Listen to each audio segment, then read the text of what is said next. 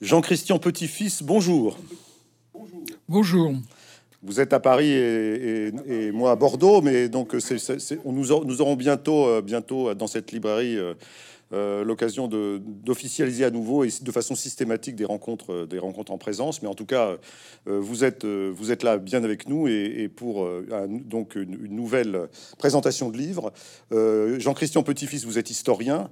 Vous êtes fort connu sur la place de par vos nombreuses publications. Alors vous êtes, vous avez une spécialité, une spécialité sur la, France qu'on dit moderne, la, voilà l'époque l'époque moderne en, en, quelque sorte, donc le 16, 17, 18e siècle français mais euh, vos compétences sont plus larges puisque vous avez beaucoup euh, travaillé aussi sur l'histoire politique. Euh, je retiens des ouvrages que vous avez pu rédiger sur, sur les mouvements politiques en France, le gaullisme, le, voilà, l'histoire des socialismes, la droite et l'extrême droite. Enfin, vous avez travaillé donc sur l'histoire, l'histoire des idées politiques. J'ai lu aussi dans le temps un, Jésus que vous aviez, vous aviez rédigé donc il y a une dizaine d'années, qui est, qui est absolument aujourd'hui disponible en livre de poche. voilà. Et, mais aujourd'hui donc nous sommes un peu dans votre, dans votre, dans votre domaine de prédilection. Euh, euh, nous, allons, nous allons parler de cette nouvelle biographie que vous avez écrite euh, et qui concerne donc Henri IV, le bon roi Henri, Henri, Henri de Navarre, Henri IV, le premier des Alors évidemment, c'est pas pas la première fois que vous vous intéressez au personnage. ce, lit, ce gros livre qui est publié aux éditions Perrin est le cinquième, le cinquième d'une saga euh, puisque vous avez déjà traité euh, les, grands rois bourbons que sont Louis XIII, Louis XIV, Louis XV, Louis XVI, euh, et donc par une sorte de remontée dans le temps, vous nous offrez aujourd'hui une biographie d'Henri IV, donc le premier des Bourbons, donc qui règne, je le rappelle pour nos auditeurs, qui règne, en France entre la entre 1594, je crois, 93, 94 et 1689.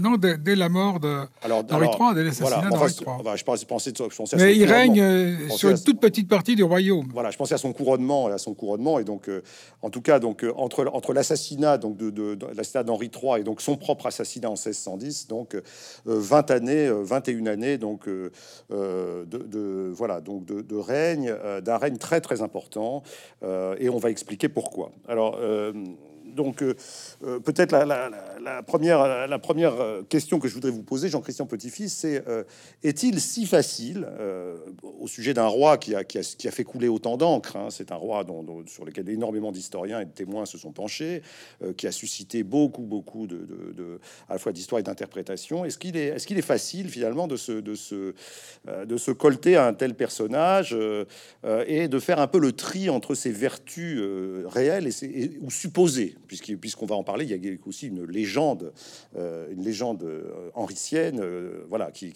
écrase un peu le personnage. Donc était-il était si facile de parler de lui et, pourquoi avoir finalement choisi de, de l'évoquer finalement à la fin plutôt qu'au début de votre saga sur les Bourbons? Alors, en réalité, j'ai pas commencé une saga sur les Bourbons en écrivant mon, Louis XIV. Je connaissais très bien le, règne de, Louis XIV puisque j'avais écrit un certain nombre d'ouvrages, euh, de biographies sur Fouquet, Madame de Montespan, Mademoiselle de la Vallière, le véritable D'Artagnan. Et euh, il manquait le personnage central. j'ai hésité un moment et puis je me suis lancé dans, l'écriture de, de cette vie de de Louis XIV. Et c'est seulement après que, en discutant avec mon éditeur, on m'a suggéré d'écrire un Louis XVI, euh, ce qui. Je connaissais bien la période révolutionnaire puisque j'avais fait ma thèse sur un personnage de la Révolution, mais euh, donc j'ai fait ce, Louis, le Louis XVI qui a eu aussi un, grand succès.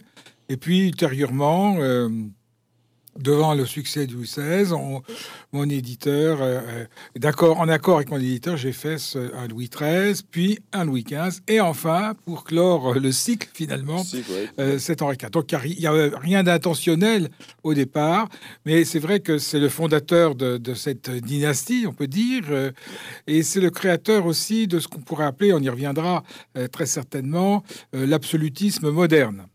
Euh, c'est à partir de ce, règne que s'installe la monarchie absolutiste. Euh, voilà donc, alors, est-ce que c'est facile de s'attaquer à ce personnage? C'est assez complexe, la, période est très complexe, confuse, chaotique, avec huit guerres de religion qu'il faut bien, bien analyser, détailler, comprendre les, ressorts.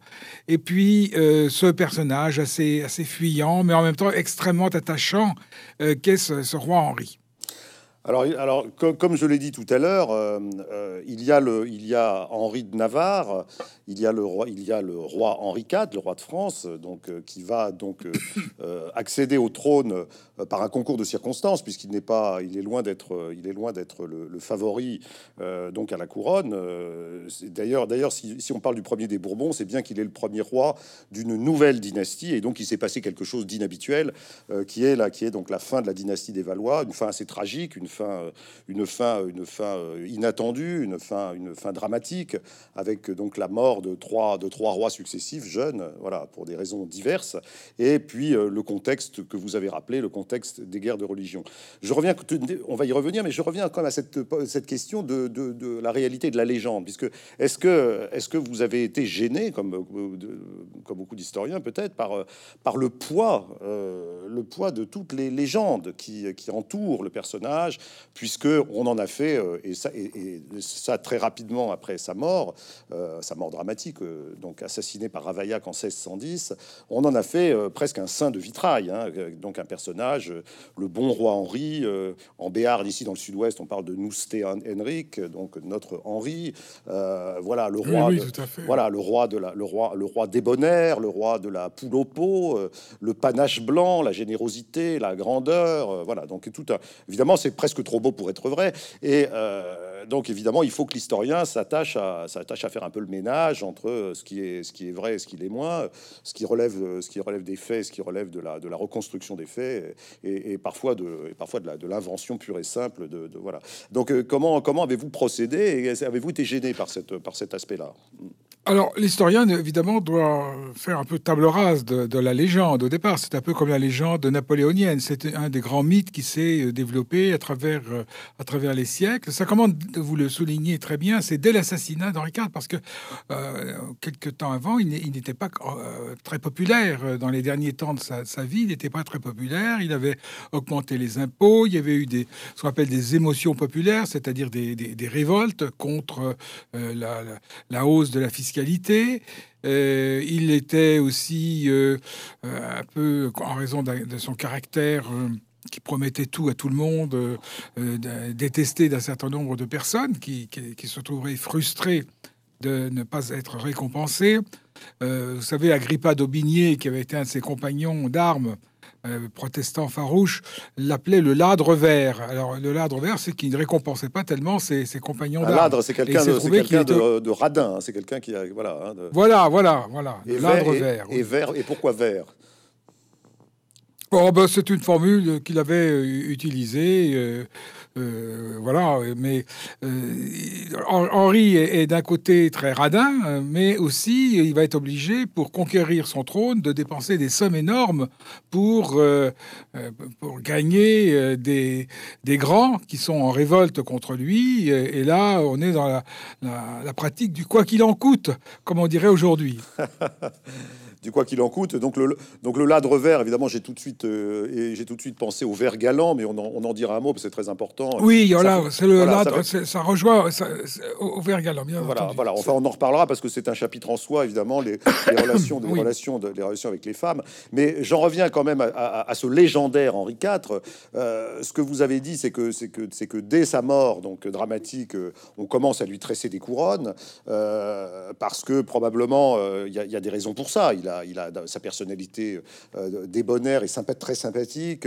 Et puis aussi le fait, le fait qu'il est, qu'il est euh, on verra dans quelle mesure, mais pacifier le royaume après des guerres épouvantables euh, qui, qui, ont duré, qui ont duré pratiquement un demi-siècle. Donc, pratiquement depuis la naissance d'Henri IV jusqu'à sa mort, il, il, ne connaît que ce contexte de guerre religieuse auquel il va mettre fin de façon provisoire avec ce fameux édit de Nantes dont on va dire aussi un mot. Mais sur la légende, les, l'aspect légendaire est, écrasant. Je, pensais simplement, par exemple, à Voltaire. Voltaire, le grand Voltaire, euh, qui au XVIIIe siècle va composer une sorte de, une sorte de, de, Henriade, la Henriade, la Henriade, qui est, qui est une sorte de d'Iliade. Alors, parlez-nous de, de, quelques instants de la Henriade, parce que c'est quelque chose d'inouï. Ben, euh, Voltaire voulait faire un, grand poème homérique et il, s'est lancé dans ce, travail, 4000 vers, euh, exaltant le, roi, le montrant euh, conquérant son trône, un roi de guerre, et ça, participe de la légende. Déjà, la légende du temps de Louis XIV, elle, apparaît avec le premier ouvrage, une sorte de biographie hagiographique de Monseigneur Beaumont de Péréfix, qui est le, précepteur du jeune Louis XIV. Et puis, en effet, le, grand coup euh, tiré du côté de la légende, c'est Henri, euh, la, Henriade de, de, 1723, euh, Voltaire. C'est suivi à ce moment-là d'un certain nombre d'ouvrages, de pièces de théâtre, la partie de chasse de Collet. Et on entretient le, mythe du bon roi Henri qui, au cours d'une partie de chasse, rencontre des paysans.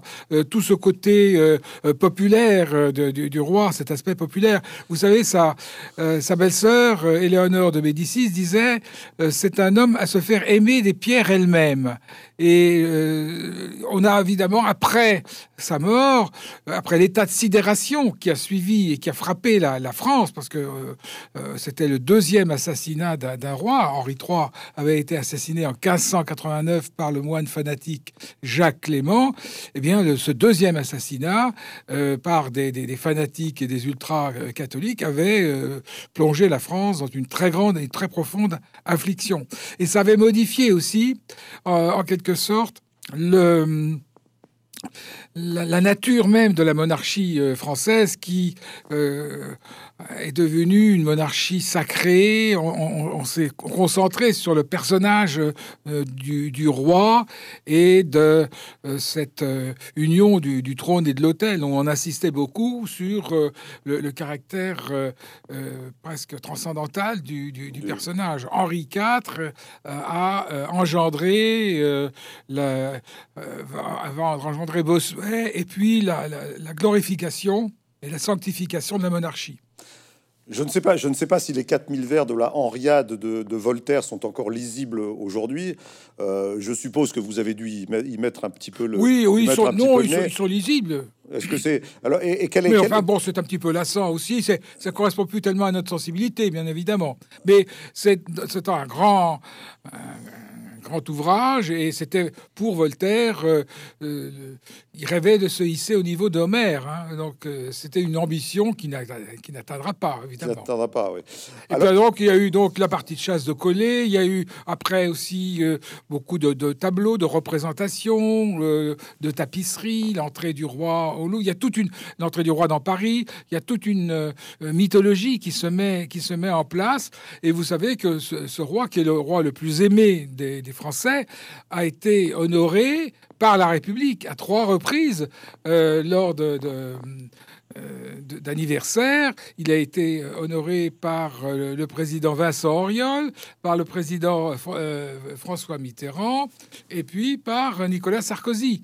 Donc c'est assez euh, assez surprenant, puisque euh, aucun roi, même Louis XIV pour Versailles, n'a été euh, célébré. C'est donc le seul roi qui est reconnu, célébré par la République. Et tous les manuels d'histoire, d'histoire élémentaire nous, nous glorifient ce roi, nous le montrent l'homme de la poule au pot, du panache blanc, le Paris vaut bien une messe, etc. Toute une légende qui n'est pas entièrement fausse, faut bien le dire, et qui correspond en partie aussi au personnage. Mais le personnage est beaucoup plus compliqué qu'on ne pense. Donc vous, le rappelez, donc la légende, la légende henricienne donc commence dès son assassinat et se poursuit jusqu'au 400e anniversaire de son assassinat, puisque vous avez cité les, commémorations de 2010 euh, sous, le, quinquennat de Nicolas Sarkozy.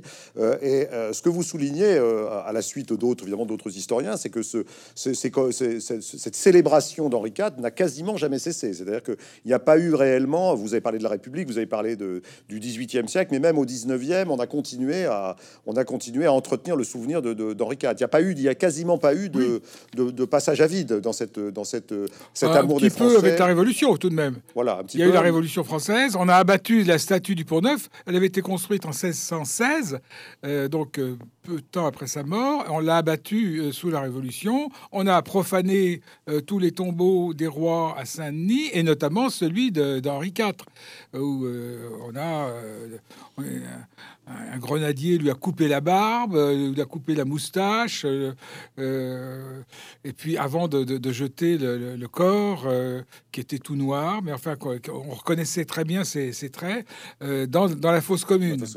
Donc là, là, il y a eu un moment, un passage à vide moment de la terreur, un petit peu avant la terreur même. Mais enfin, ça n'a pas duré. Et alors, alors, alors. Mais ça n'a pas duré, non.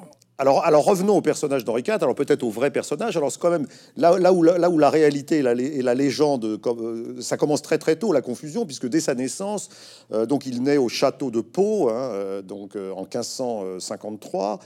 sa naissance est pour son père Henri d'Albret un véritable, don du ciel.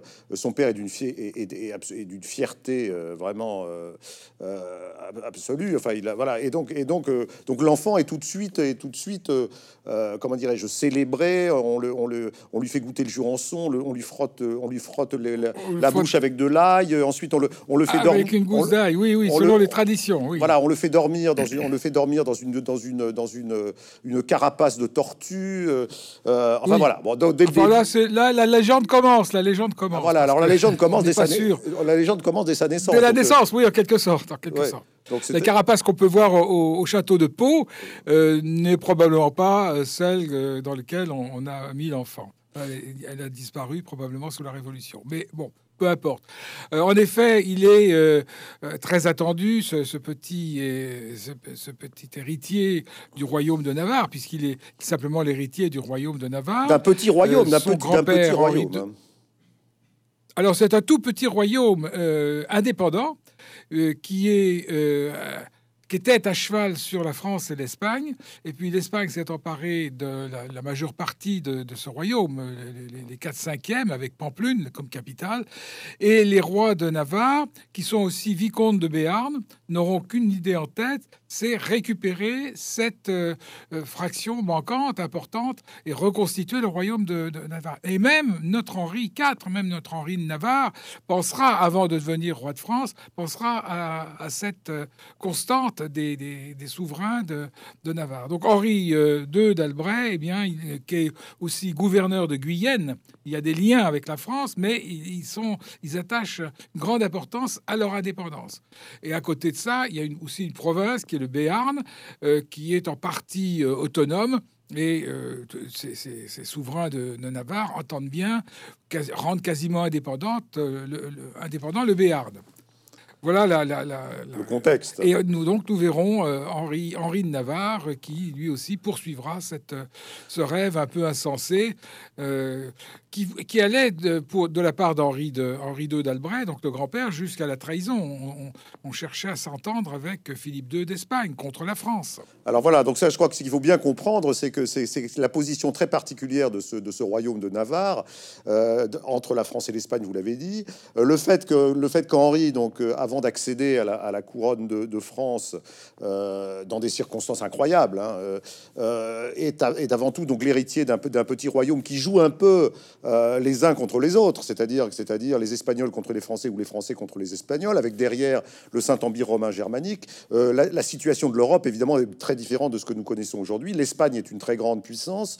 Euh, c'est la puissance dominante, on dirait une hyperpuissance. C'est une hyperpuissance, et donc la France avec son empire colonial. Voilà, donc c'est la France. En effet, donc la France, la France va, finir par la supplanter donc, euh, donc au, XVIIe siècle, mais euh, pour l'instant, à l'heure où, Henri donc euh, grandit et puis s'apprête à monter sur le trône, évidemment l'Espagne est, la puissance, comme vous le dites, dominante. Alors, ce, est-ce que c'est est-ce que c'est important de bien dans le caractère de ce roi, son caractère ondoyant, son caractère son caractère son habileté qui a été partout reconnue. Est-ce qu'il y a quelque chose de cet atavisme des, de, la maison de, la maison de, Navarre, de devoir naviguer finalement entre les puissances, d'être un petit royaume qui, qui cherche un peu sa voie et qui, a, qui poursuit une sorte de chimère qui est la récupération des terres espagnoles et puis qui, qui est finalement, est, est, toujours, est toujours habitué à, à jongler entre les puissances du temps. Alors, il est profondément, et c'est important de le souligner, marqué par euh, la culture, la culture euh, euh, du Midi, du Sud-Ouest. Il va passer 3-4 ans au château de Coaraz, au sud-est de Pau. Euh, avec euh, des, petits-enfants euh, de, paysans. Il va jouer, il va parler le, patois béarnais et, il, est pas, très lointain, en effet, héritier de, la couronne de France, puisque il descend de Robert de Clermont, le sixième fils de Saint-Louis, euh, et on n'imagine pas qu'on euh, on sera obligé de faire appel donc euh, à, remonter si haut dans, dans, l'arbre généalogique. Et il a pour, il faut le préciser aussi, quand même pour grand-mère, donc l'épouse d'Henri II de, Navarre, Marguerite d'Angoulême, Marguerite de Valois-Angoulême, qui est la, qui est la sœur de, qui est la sœur de François Ier qui est la sœur de François Ier, exactement. Donc, il a euh, du sang des Valois aussi, on, l'oublie un peu, un peu, trop souvent. Euh, donc, un personnage, en effet, qui euh, très implanté dans, ce, sud-ouest, marqué par une certaine faconde méridionale, par une jovialité, par un, caractère souple et, fuyant.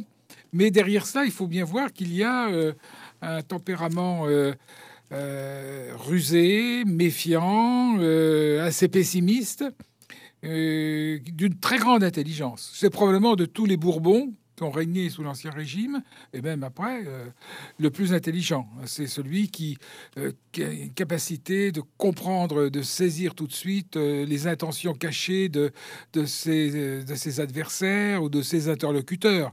même des, diplomates très, très finaux, eh bien, il, il est capable de comprendre leur, but. Alors, il, a aussi appris beaucoup à dissimuler, beaucoup à, à, mentir, à, à, jouer son personnage. Ce personnage truculent, ça fait partie de lui, bien sûr, mais aussi ça fait partie de son jeu. Il le montrera très bien euh, quand, ayant été euh, marié avec Marguerite de Valois, euh, eh bien, il va être retenu au Louvre quasiment prisonnier. Et là, on dit oh là là qu'il est amusant ce petit personnage il est il fait il fait l'amuseur il se moque de lui-même alors qu'en réalité, euh, il préparait son évasion, alors qu'en réalité, il souffrait énormément de se trouver euh, dans ce milieu euh, d'ultra-catholique qui avait provoqué la Saint-Barthélemy. Là, il apprend aussi à se dissimuler. Il a été très soumis à sa mère. On n'a pas parlé de sa mère, Jeanne d'Albret, donc la fille d'Henri II d'Albret, qui épouse Antoine de Bourbon, un, grand prince possessionné et qui descend, lui, donc de Saint-Louis. il a été très soumis à sa mère. Sa mère était une, farouche protestante. Elle se convertit en 1560 et elle va arracher l'enfant euh, de, des mains de, son père, Antoine de Bourbon, qui est catholique, pour, et qui a été, donc Henri a été baptisé catholique, bien sûr, pour euh, l'élever à la protestante. Euh, donc là, il va se trouver tiraillé. Et tout ça explique aussi ce caractère, dissimulé, ce caractère sous des joies, sous voilà, de prudence, dissimulée et sous des dehors euh, joyeux. joyeuses. Et il faut se méfier d'Henri. Voilà ce que je veux dire. Alors, alors n'est pas, euh, on peut pas le réduire simplement à ce personnage truculent. Alors, alors, ce que, je pense que le, le, le, fait, le fait massif, le fait, le fait capital euh, qui, qui va orienter sa vie, c'est évidemment la situation du, royaume à l'époque où, à l'époque où il donc où il, où il grandit euh, et où il, va commencer à briguer euh, euh, la, briguer la couronne. C'est évidemment la discorde religieuse, c'est-à-dire évidemment l'implantation du protestantisme en France, protestantisme qui est né dans les, qui est né en Allemagne au début du 16e au début du 16e siècle, mais qui va qui se répand progressivement et qui finit donc par par donc pénétrer en France, royaume catholique, mais je crois que la je crois que la propre sœur de François Ier donc est, attiré par par les thèses de Calvin. oui. Voilà. Donc elle, elle, franchira pas le pas, mais elle, elle, est, pas, mais elle est déjà déjà attirée par cette cette comment dire cette façon de professer un, un retour à, la à la pureté de l'Évangile. Voilà. Beaucoup aussi le sont et, et beaucoup deviendront protestants en suivant cette, cette, cette idée. Alors, alors évidemment, le, cette, cette, ce qui n'était qu'une querelle religieuse va, va déborder euh, en, en, guerre, en quasi en guerre civile, en, franche guerre ah civile, euh, avec avec une violence évidemment, une violence que, que, que tous les Français se, tous les Français se souviennent de, de la Saint-Barthélemy en 1572. Donc Henri a une vingtaine d'années, je crois, lorsque lorsque se fait se, se produit ce, massacre de protestants à Paris. Euh, mais jusqu'à jusqu'à son avènement, jusqu'à son avènement, c'est euh, euh, donc ce sont des, c'est une guerre civile permanente entre le parti protestant et le, parti ultra-catholique, avec des, avec euh, donc des, des, traquenards, des escarmouches, des massacres, voilà, des, des, voilà, des faits, des, est-ce qu'on, est-ce qu'on se représente aujourd'hui ce que furent ces années-là, parce que de ce que fut la discorde en France, ce que fut cette guerre civile, sa violence, est-ce que, est-ce qu'on, est-ce qu'on peut en avoir une idée aujourd'hui? Aujourd'hui, on se plaint beaucoup de la situation du pays, mais euh, oui, oui, exactement. Euh, quand on parle de guerre civile, nous sommes tout au bord de la guerre civile aujourd'hui. Euh, non, faut pas, faut pas exagérer. La, guerre civile, c'est vraiment ce qu'a connu la France au XVIe siècle. Il y a eu huit guerres civiles, huit guerres de religion. Euh, euh, qui se sont terminés à chaque fois par des trêves, par euh, des paix provisoires. Mais la dernière, c'est évidemment l'édit de Nantes qui va clore la dernière guerre de religion. Mais ces guerres sont extrêmement violentes. Elles font plusieurs centaines de, milliers de morts. On n'arrive pas, les historiens n'arrivent pas à, compter. Mais le siège de Paris, qui sera entrepris plus tard par Henri IV, fera 30 000 morts. Ça n'a rien à voir même avec le siège de 1871 et, la commune. Voilà, donc c'est quelque chose d'inouï, de, des milliers et des milliers de morts. Pas seulement, d'ailleurs, il faut bien comprendre ça, pour des raisons religieuses. Euh, le royaume est, est extrêmement divisé et l'autorité s'effondre. Il n'y a plus d'État quasiment. Et qui prend le pouvoir? Eh bien, ce sont les grands, les, ducs, les princes, euh, qui se mettent à la place, à la tête d'armées et qui choisissent la, religion en fonction qui, finalement de, leur intérêt. Donc, il y a un aspect euh, clanique euh, et, donc très politique de ces guerres de religion qu'il ne faut pas sous-estimer. Ah. L'État disparaît et, le évidemment, le grand euh, avantage enfin, d'Henri, c'est d'incarner cette euh, légitimité du, pouvoir, de finir par euh, triompher et de restaurer cette autorité qui s'était effondrée. Donc il y a, donc, il y a le contexte de, la, de, la, discorde civile, de la discorde religieuse, donc du, dérapage sanglant donc sur fond de, déliquescence de l'État. Alors évidemment, un mot, de, un mot de la fin des Valois, c'est-à-dire que, c'est-à-dire que la, Henri IV arrive parce que euh, les, trois, les trois derniers rejetons de la dynastie des Valois, euh, qui étaient trois frères, se sont successivement, ont successivement disparu après des règnes courts. Un petit, mot, un petit mot là-dessus, c'est très important. Alors, bah, donc François, François II, qui est le, fils d'Henri III, d'Henri II, pardon, et de Catherine de Médicis, meurt euh, très jeune. Ensuite vient Charles IX, qui va euh, mourir quelque temps après la Saint-Barthélemy. Puis, euh, il y en a un qu'il ne faut pas oublier non plus, c'est François d'Alençon, euh, qui est le, chef des malcontents, qui se met à la tête de, la noblesse pour jouer son propre rôle, mais qui n'est pas dans l'ordre dynastique appelé à, régner. Et puis, il y a Henri III. qui était d'abord Henri d'Anjou, qui avait été nommé élu roi de Pologne, et que Catherine rappelle euh, d'urgence à la mort de, Charles IX pour euh, régner. Henri III est un personnage assez complexe aussi. Euh, on, l'a, on a caricaturé sa, figure, son, son, personnage. C'est un homme qui a le sens de l'État, mais qui est d'une, grande faiblesse et qui, dispose de très peu de moyens et qui va se laisser phagocyter complètement par un parti politique qu'on appelle la Ligue, la Ligue. qui est un, avec le fameux duc de Guise. Hein. Pardon Avec le fameux duc de Guise. Avec le fameux duc de Guise. Et Henri III va être, va être obligé de prendre, euh, de faire un coup de majesté, d'autorité, mais qui euh, prend la, figure d'un assassinat, qui est l'assassinat du duc de Guise en 1588. Tout cela va rendre fou furieux les gens de la Ligue, les ultra-catholiques de la Ligue, qui occupent Paris, qui ont chassé le roi euh, et l'ont obligé à aller à Tours, et puis euh, à s'allier ultérieurement avec Henri de Navarre, son cousin. Euh, tout ça va conduire ces gens de la Ligue à vouloir assassiner Henri III. Et en effet, comme je le disais, il est assassiné en août 1589 euh, par ce fanatique Jacques Clément. Et aussitôt après, bien entendu, en vertu de la, la dévolution de la couronne, des règles de dévolution, la loi salique, Henri IV devient... Euh, de facto. En titre de facto roi de France. Mais il ne dispose à ce moment-là, il est redevenu protestant, il ne dispose que d'un sixième du royaume. C'est tout petit. Il a une armée qui est, qui est assez bien entraîné, euh, bien équipé, mais euh, qui se débande une, fois une victoire, euh, la victoire acquise sur le, dans un champ de bataille. Eh bien, chacun retourne à ses occupations et, dans son château ou, dans, sa chaumière. Donc, ce sont des armées éphémères. Et Henri a beaucoup de mal avec cette armée. D'où le problème de sa conversion. Henri a été obligé de se convertir au catholicisme aussitôt après la Saint-Barthélemy, en 1572. Euh, Charles IX lui a dit euh, c'est euh, la messe, la mort ou la Bastille. Et il y avait deux, le prince de Condé, son cousin, qui était aussi, donc lui, un farouche protestant, qui a tout de suite, sans hésiter, a dit bon, c'est la messe. en revanche, Henri euh, et là, on voit bien déjà son, caractère. On dirait oh, mais attendez, euh, moi je ne connais pas, euh, je connais pas bien les différences entre les religions. En réalité, il savait très très bien. Il avait, il avait eu un précepteur catholique, un précepteur protestant. Il savait très très bien ce qu'il en était. Il dit moi j'ai besoin d'être instruit. Il faut que, il faut du temps pour tout cela. Et pendant ce temps-là, il préparait son évasion. Mais enfin, il a bien été obligé de, se convertir au, au catholicisme. Il s'enfuit ensuite en 1576 et à partir de ce moment-là, il revient à la religion protestante et il devient le chef des armées protestantes. D'où, à la mort d'Henri III, eh bien, il est euh, un, chef protestant.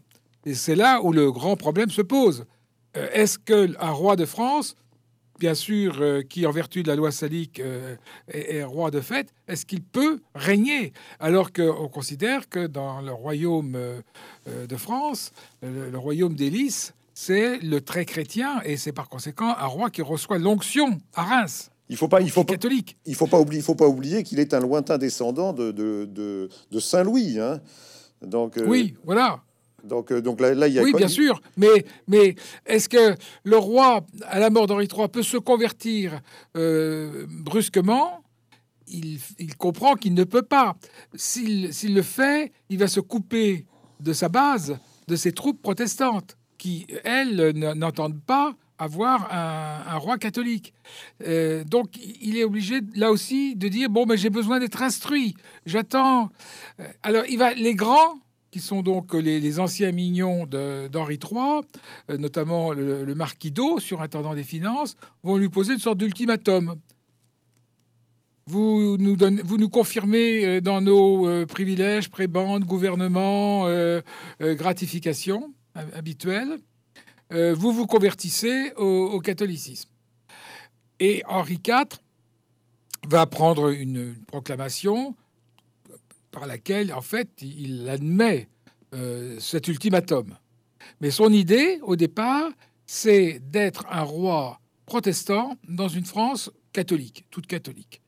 Et il se dit, je vais être aidé par la Providence, je vais combattre, je vais gagner sur mes adversaires, la Ligue notamment, le duc de Mayenne, qui est le frère euh, du duc de Guise qui a été assassiné, et les victoires eh bien, me, confirmeront, euh, Dieu me, permettra de, me, désignera comme le véritable roi de France.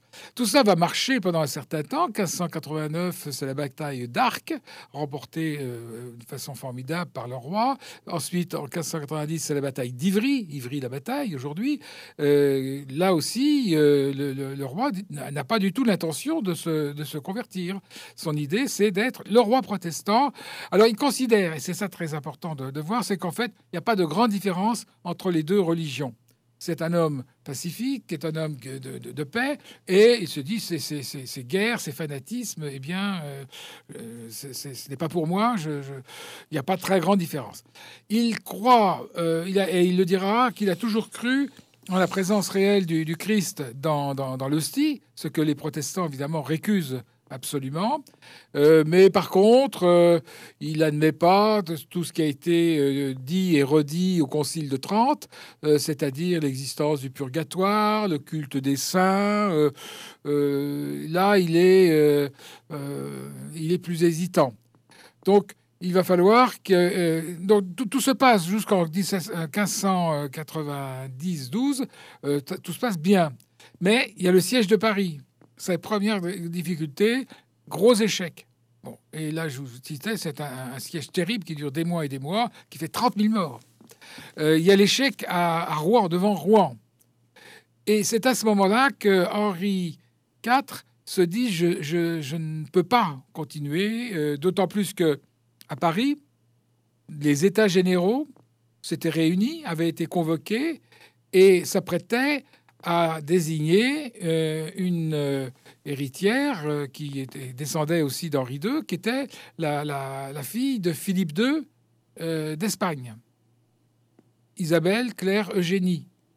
En se disant, la loi salique ne, peut plus s'appliquer. Ce qui compte, c'est le principe de catholicité. Or, l'héritière directe eh d'Henri II, c'est euh, Henri II étant son grand-père, puisque euh, Philippe II avait épousé une, parmi ses nombreux mariages une, euh, princesse française. donc il se sent là, il sent le, vent du boulet lui passer à côté de lui, parce que si les États généraux qui sont associés à Paris en petite formation, il faut bien dire, une partie de la France n'était pas venue, hein, mais bien entendu, mais il reste que la légitimité pouvait lui échapper.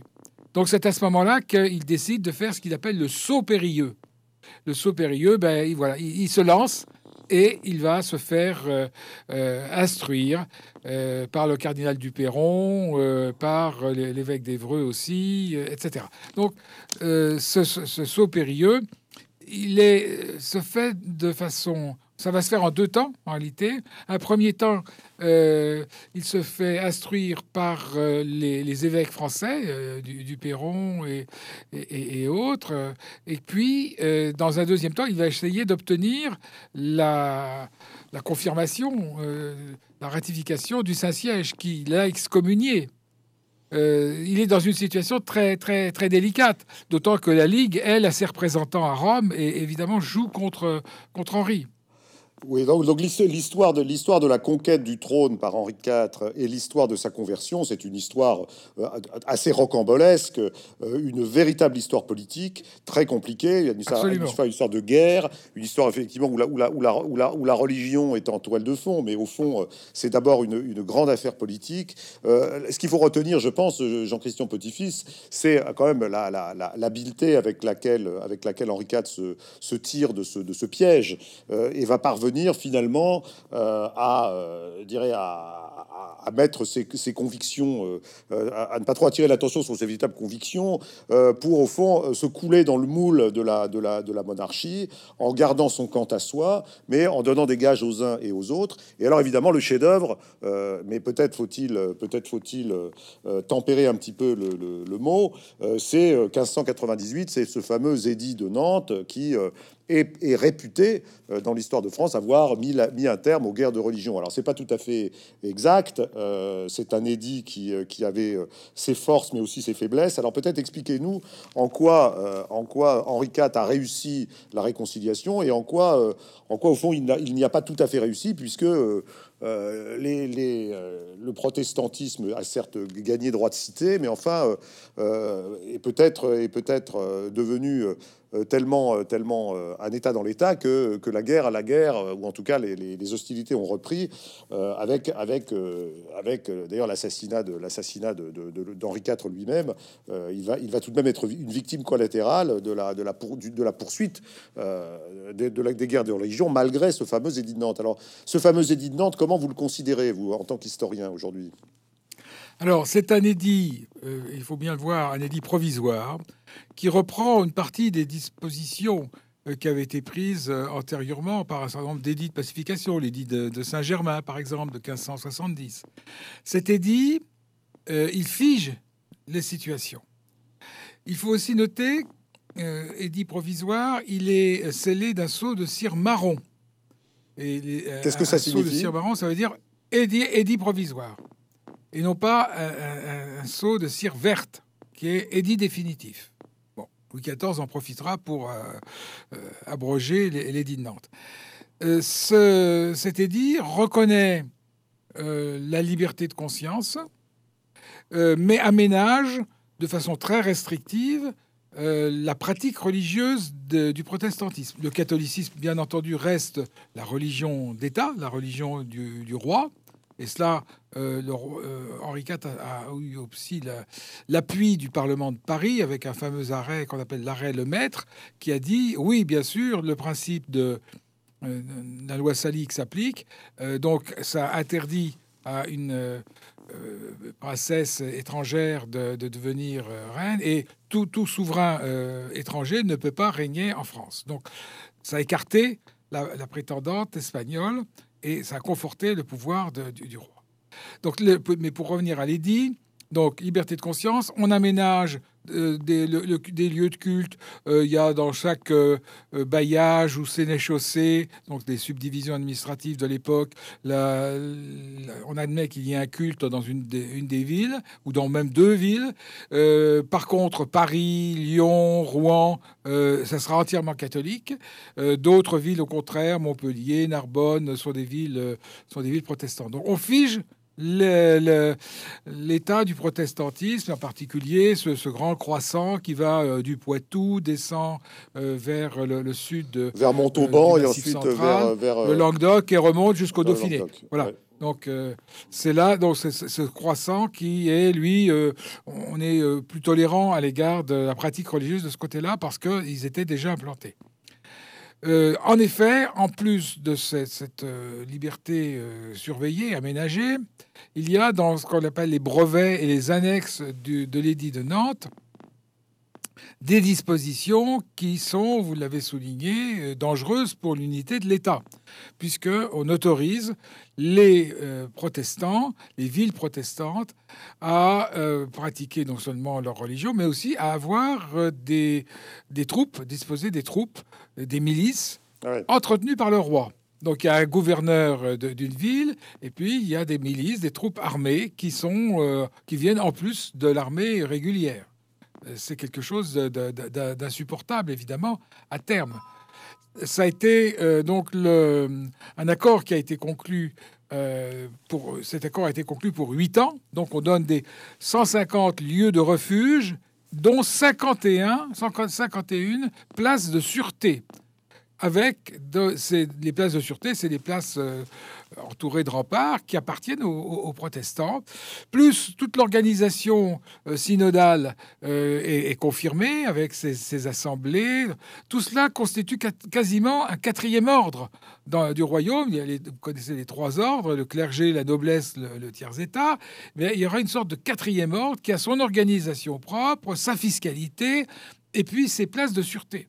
Donc à terme, c'était quelque chose d'inimaginable. Ça ne pouvait pas demeurer. Et moi, je suis persuadé que Henri IV, euh, qui avait renouvelé euh, par convenance la, période de 8 ans des, places de sûreté, euh, eh bien, n'aurait pas continué très longtemps, son idée étant de ramener tout le monde dans le bercail catholique. Car après sa conversion, après son sacre de Reims en 1594, il est vraiment totalement catholique. il pratique le culte de la Vierge Marie, il va toucher les écrouelles comme le, tous les rois de France le faisaient auparavant, c'est-à-dire les, malades euh, tuberculeux. Euh, le roi étant censé euh, guérir un certain nombre, et ça donnait lieu à des des cérémonies assez étranges euh, où euh, des centaines de malades venaient de, l'Europe entière pour se faire guérir. Et euh, donc, le roi te touche, Dieu te guérit. C'était la formule qu'utilisaient les, rois de France. Et alors, d'après les, annales, il y avait des miracles qui se produisaient. Donc, c'est ce qu'on appelle le miracle capétien. Eh bien, Henri, protestante, converti au catholicisme, s'intègre complètement dans, dans, cette, dans ce miracle capétien. Il devient le très chrétien et son idée, c'est d'unifier le, le Donc au fond, euh, au fond, donc Henri IV, après, après bien des circonvolutions, après bien des hésitations, donc devient le roi très chrétien euh, le roi de France dans la, dans la tradition capétienne. Euh, euh, voilà, donc il a, il, a vraiment, il a vraiment tous les attributs et toute la. Et évidemment, il adopte l'idéologie dominante. Donc le voilà donc en grand réconciliateur du royaume. Donc c'est très important. C'est probablement d'ailleurs la raison pour laquelle on lui a, on lui, on, l'a tellement, on l'a tellement glorifié hein, pour avoir, pour avoir mis fin, oui, oui, tout à mis fin à cette, mis fin à cette, cette discorde. Donc en tout cas provisoirement. Alors donc il y y a toute l'habileté quand même. Il y a il y a toute la, il toute la finesse, il y a toute l'habileté d'Henri IV, euh, toutes ces qualités qu'on lui reconnaît. Euh, mais alors, il y, a, quelque chose que vous soulignez dans, ce livre qui est quand même important. On associe euh, en, France la monarchie absolue, on l'associe plutôt à Louis XIV, on, peut-être au, début de Louis XIII, au, XVIIe siècle, XVIIe siècle. Mais ce que vous dites, ce que, ce que vous laissez entendre, ce que vous faites comprendre, c'est que c'est que Henri IV, c'est pas un roi euh, c'est un réconciliateur, mais c'est pas un roi démocrate. Hein, c'est pas un roi, euh, c'est pas quelqu'un qui, c'est pas quelqu'un qui était, euh, qui était aussi débonnaire qu'il en avait l'air dans son exercice du pouvoir. En fait, vous soulignez que lui aussi, à sa façon et pour des, pour des raisons que vous pourriez peut-être nous expliquer, c'est qu'il a lui, il a lui aussi peut-être, il a peut-être jeté les, les bases de, d'un exercice de la monarchie plus plus autoritaire peut-être euh, qu'on ne le croit parfois, hein, euh, et qu'au fond la, monarchie, la monarchie Louis XIVe, elle, elle, elle, plonge ses racines euh, dès le règne d'Henri IV. Alors expliquez-nous quelle est, quelle est la pratique de ce roi. C'est un, un, roi de guerre, il faut bien voir, c'est un roi de guerre, c'est un roi qui est constamment à cheval, et il y a une sorte de régression du point de vue institutionnel de, cette monarchie en raison des circonstances, en raison des, guerres de religion. Le, les institutions fonctionnent assez mal et Henri IV lui-même n'est pas un homme à se plier aux, institutions. Il déteste aussi bien les, discussions des, parlements, qui sont donc ces organes judiciaires chargés d'enregistrer les édits royaux et de voir s'il y a une cohésion euh, sur le plan du corpus juridique. Euh, cet Henri déteste les, bavardages euh, et les, palabres, comme il le dit lui-même, les palabres d'assemblée. Donc il est autoritaire. C'est une monarchie à cheval, pas beaucoup d'institutions. Euh, le conseil du roi, euh, Henri le tient de façon assez fantaisiste. Quand il est à Fontainebleau, eh bien, il se promène avec ses, ministres, avec Sully, avec Villeroy et puis quelques autres. on parle dans les jardins. Et puis euh, Henri, que personne n'ose contredire d'ailleurs, parce qu'il connaît tellement bien son royaume, il l'a parcouru euh, dans, tous les sens. Henri euh, décide, prend la décision, à peine écoutant ses, conseillers. Donc il y a, une, grande, un autoritarisme qui va se manifester notamment au moment de euh, l'enregistrement de l'édit de Nantes. Il, va, il arrive au Parlement de Paris, euh, euh, l'épée à la main, et puis il fait un discours menaçant à l'égard des, des, parlementaires. Et Louis XIV ne fera exactement, fera exactement la même chose, mais ça sera une simple, pure et, pure et simple copie. Louis XIV est moins autoritaire euh, finalement qu'Henri Henri IV. Henri IV, c'est le, grand roi autoritaire des Bourbons. Il faut bien voir ça. Oui, c'est pas, c'est pas euh, quelque chose. C'est occulté un peu Pardon Oui, non, je dirais que c'est pas souvent, c'est pas souvent souligné. Hein. Euh, euh, le personnage de Louis XIV concentre, concentre toute la, tous les commentaires sur le sur sur l'absolutisme. Or, or, euh, finalement, vous, ce que vous êtes en train de nous dire, c'est que euh, c'est qu'il y a peut-être plus chez lui. Ce, il a conquis le royaume à la pointe de l'épée, et puis dans son exercice du pouvoir, il a, il a, il a, il admet assez peu la réplique. Les États généraux, il ne les réunit pas, et puis les décisions, il les prend presque seul. Quoi. Exactement, exactement. Donc, il ne faut pas se laisser euh, attraper par la bonhomie du, roi, par ce caractère joyeux.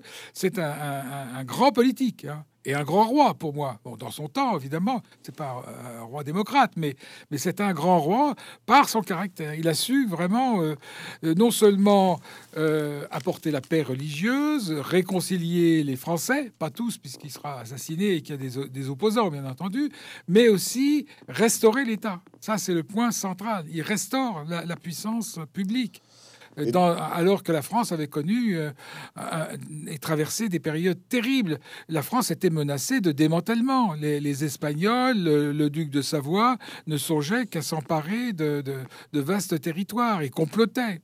Alors donc, donc, euh, donc parmi les nombreuses qualités qu'on peut accorder à, Henri IV, euh, il y a aussi peut-être le, don, euh, enfin la capacité qu'il a eu, donc comme vous venez de le dire, à, restaurer l'autorité de l'État, mais aussi donc à, défendre le pays contre donc dans, un contexte qui, on l'a dit au début, est un contexte européen où la France était pas était loin d'être la puissance dominante et où elle était l'objet de grosses convoitises, de grosses convoitises. Donc en fait, c'est également un grand diplomate, si je comprends bien un grand diplomate, un personnage euh, très malin, très très euh, et qui a aussi euh, le sens euh, du théâtre, qui est qui va qui a le sens de la communication. C'est le premier grand roi. Henri III aussi, il faut le dire, mais Henri IV restaure cette cette vertu, c'est la, la, communication, la propagande. La monarchie a besoin de se montrer, et pour se montrer, il faut qu'elle fasse, qu'elle pratique ce qu'on appelle les entrées royales. Quand le roi entre, va dans une ville, eh bien il y a un déploiement de magnificence, de pompe, les, échevins, le, maire euh, reçoivent euh, le roi avec les troupes ou les, les halbardiers qui sont là. On présente les clés de la ville. Il y a tout un cérémonial. Henri IV aime aussi les, les, tédéums pour célébrer des, des victoires. partout, il se met en place ce système de communication qui fera fureur sous Louis XIV et Louis XV et ultérieurement Louis XVI. Alors j'ai encore trois questions. Donc c'est un grand communicant, un homme habile qui se fait représenter dans les tableaux par euh, son entrée dans Paris. Euh, il, sait parfaitement utiliser tous les ressorts euh, de, de, la propagande. voilà. Donc c'est un, homme très complexe et, et en même temps c'est très, très séduisant, bien sûr. Alors, alors, trois que vous, vous me tendez la perche, très séduisant. Donc, euh, donc euh, c'est la première de mes trois dernières questions. La première, évidemment, elle concerne les relations de euh, d'Henri IV avec les femmes. On l'a donc tout le monde sait qu'on l'appelle le ver galant. Tout le monde sait qu'il est un qu'il est un. J'allais dire, pardonnez-moi l'expression, un chaud lapin. donc, il a qu'il a qu'il a un goût pour les femmes extrêmement prononcé. mais alors ça, évidemment, on est, on est ravi pour lui. Euh, en même temps, euh, en même temps, ça, pose quelques problèmes politiques aussi. Puis quand on est roi, on ne fait pas tout à fait ce qu'on veut. Et, euh, je crois qu'Henri IV, de ce point de vue, quand même, a, un petit peu joué avec le feu, si j'ose dire, en, jouant avec, enfin, dans, ses relations féminines. Expliquez-nous en, quoi, en quoi le oui, galant a, a, couru quelques risques. Oui, exactement. C'est le point faible de, ce roi, c'est euh, qu'il tombe amoureux euh, euh, et qu'il a eu, dit-on, 56 maîtresses. Euh, et encore, euh, les chercheurs sont pas sûrs qu'il n'y en ait pas quelques-unes qui, qui aient échappé à leur euh, sagacité. Quel homme, bon, il a quelques grandes favorites. Il a eu Diane d'Andoins, la, grande Corisande. Il a eu Gabrielle d'Estrée, surtout, dont il a eu plusieurs enfants. Et puis Henriette d'Entrague, marquise de Verneuil, les trois, les trois grandes. et à chaque fois, euh, notamment pour euh, Gabriel Destré, Henriette d'Entrague, il leur promet le mariage. Euh, Henriette de, Gabriel Destré va était sur le point de, monter sur le trône quand elle est morte. en revanche, Henriette d'Entrague qui a obtenu la signature du roi sur un document qu'elle cache soigneusement avec son père euh, dans un, de leurs châteaux euh, forts, euh, va l'agiter en, disant que c'est elle la vraie reine au moment où se négocie le mariage absolument nécessaire sur le plan diplomatique et financier surtout avec Marie de Médicis, la, nièce du duc de Toscane, du grand-duc de Toscane. là, elle, introduit beaucoup de désordre et même elle va comploter contre le roi.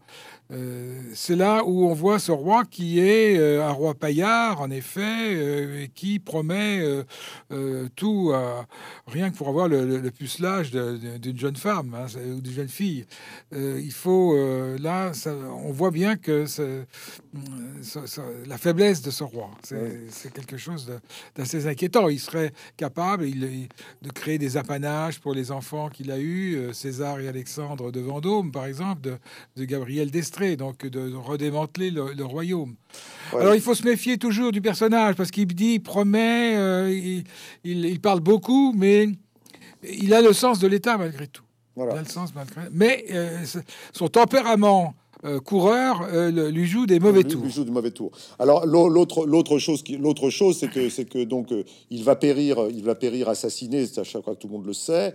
mais cela mais mais sa vie a été menacée. Alors il a été il a été un grand guerrier donc il a il a quand même risqué sa vie sur beaucoup de champs de bataille. Il était, très, il était à la fois courageux, habile et, bon guerrier, bon soldat. mais mais pendant pendant ces années de règne, il a été constamment menacé. donc évidemment ça pèse sur la vie d'un roi et ça pèse sur la, sur la, sur la façon d'exercer le pouvoir.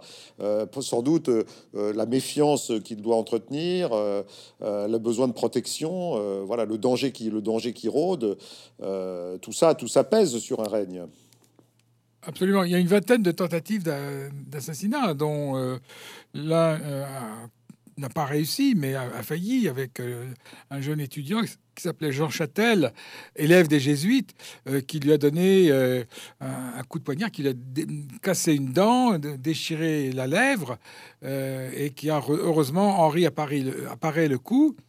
Mais il y avait eu d'autres euh, qui ont été euh, torturés, euh, écartelés, Jean Guédon, Ridikov, des, fanatiques qui avaient quitté Paris après l'échec, enfin l'entrée du roi dans Paris, et qui s'étaient réfugiés à Bruxelles, dans les Pays-Bas espagnols. Et donc le dernier coup a, réussi, c'est celui de, de Ravaillac, ce, demi-fou euh, d'Angoulême, fou de Dieu, mais surtout euh, euh, fou tout court, qui avait des illusions, qui avait des, des, visions qui étaient, qui avait été, qui était rentré chez, chez les feuillants, donc dans un ordre religieux, et qui a été qui a été viré au, bout de quelques semaines parce qu'on s'est aperçu que c'était un éliminé et un personnage dangereux. Alors la question, c'est de savoir euh, s'il a été, il a agi seul ou pas. Euh, moi, j'avais déjà écrit euh, il, y a, il, y a, 11 ans un ouvrage sur l'assassinat d'Henri IV, dans lequel je faisais état de documents nouveaux, en particulier d'une lettre de l'ambassadeur. en France des, Suisses, ambassadeur suisse, qui raconte qu'un commando était parti pour tuer le roi, était parti de Bruxelles sous les ordres de, aux ordres de l'archiduc Albert, euh, qui était co-souverain avec Isabelle, la fameuse prétendante, Isabelle, fille de Philippe II, à qui euh, son père avait donc donné cette quasi-souveraineté des Pays-Bas espagnols. Et là, la raison était que Henri IV, encore les femmes, Henri IV s'apprêtait à partir en guerre pour des raisons politiques contre l'Empire et contre l'Espagne, mais aussi pour aller récupérer à Bruxelles euh, son égérie, euh, Marguerite de Montmorency, qui était devenue princesse de Condé, qui avait 15 ans, alors que lui en avait 55, 56. Et, donc il menaçait Bruxelles, et c'est pour ça la raison pour laquelle un commando a été envoyé euh, de, Bruxelles pour le tuer. Alors la question, c'est de savoir si à Paris, Ravaillac, qui est resté plusieurs jours, a rencontré ce commando ou pas. J'ai des éléments pour le, le penser, moi mais ça reste évidemment une, une hypothèse. Une hypothèse, oui. rue de la Ferronnerie, on a trouvé, rue de la Ferronnerie, il y avait un curieux commando de, à cheval de, et, à, pied euh, d'hommes armés euh, qui, quand le roi agonisait dans le carrosse, se précipitait en disant Tue, tue, il faut qu'il meure. Et il voulait tuer Ravaillac. C'était tout à fait singulier. Donc, euh, je pense qu'il y a eu probablement collusion. collusion. Mais je, voilà, pas une certitude absolue. Donc, ça fait toujours partie des grandes énigmes de l'histoire de France. Euh, voilà, donc une des plus évidemment une des plus intrigantes puisqu'elle elle conduit à la fin donc euh, d'un règne euh, qui reste un règne vraiment essentiel dans, la, continuité des temps de la, monarchie française. donc Jean-Christian Petit-Fils, on va terminer cette, cet entretien puisque vous êtes passionnant, donc, donc leur, tourne. je voudrais quand même vous poser une dernière question. la, il y, a, une sorte de miracle dans ce, règne, puisque Henri IV, donc avec toutes les difficultés qu'il a pu avoir dans une France à feu et à sang, donc à conquérir le pouvoir, euh, l'a exercé de manière assez sage finalement, euh, en tâchant de réconcilier l'irréconciliable, en essayant de, ranimer la prospérité du royaume, en essayant de faire la paix, euh, avec de puissants voisins. donc il y a quand même un bilan, un bilan du roi du un bilan qui explique probablement le, lustre que, que, ce que ce que continue donc donc, donc continue à bénéficier ce, règne.